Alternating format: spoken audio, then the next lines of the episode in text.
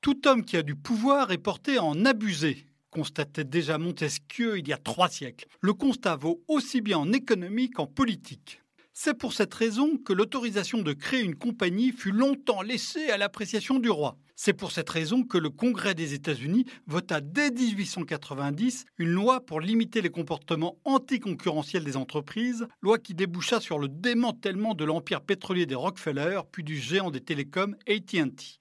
C'est pour cette raison enfin que les autorités américaines de surveillance de la concurrence s'apprêtent à enquêter sur le pouvoir des géants du numérique. Alors bien sûr, l'épopée de Google, Apple, Amazon et Facebook est extraordinaire.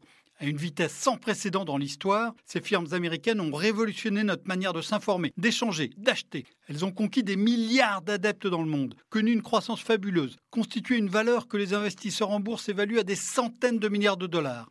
Avec leur capacité d'innovation, elles ont acquis un pouvoir immense. Mais ces dernières années, elles ont franchi la ligne rouge de ce pouvoir. Fiscalité d'Apple, données de Facebook, pratiques anticoncurrentielles de Google. C'est souvent en Europe que l'alarme a été donnée. En Amérique, le ton montait depuis des mois. Les géants du numérique ont réussi à se mettre à dos une large part de la classe politique, de la démocrate Elizabeth Warren à une large frange des républicains en passant par le président Donald Trump. Cela ne suffit pas à les condamner, mais c'est ici que les choses se compliquent. Car le pouvoir des GAFA pose deux questions majeures en la matière. D'abord, son évaluation. Comme le rappelle un rapport récemment publié par la Commission européenne, la législation sur la concurrence est adaptée au numérique.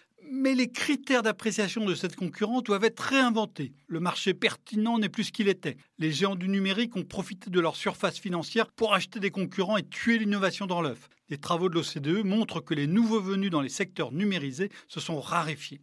Ensuite, la sanction d'abus de pouvoir doit elle aussi être réinventée. Contrairement aux anciens monopoles, les géants numériques travaillent à rendement croissant. Plus ils sont gros, plus ils sont efficaces.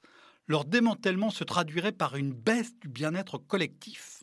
La lutte contre les monopoles est aussi nécessaire au XXIe siècle qu'au XIXe, mais elle devra passer par d'autres leviers.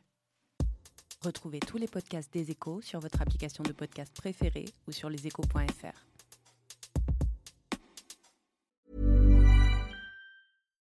Hi, I'm Daniel, founder of Pretty Litter. Cats and cat owners deserve better than any old-fashioned litter. That's why I teamed up with scientists and veterinarians to create Pretty Litter. Its innovative crystal formula has superior odor control and weighs up to 80% less than clay litter. Pretty Litter even monitors health by changing colors to help detect early signs of potential illness. It's the world's smartest kitty litter. Go to prettylitter.com and use code ACAST for 20% off your first order and a free cat toy. Terms and conditions apply. See site for details.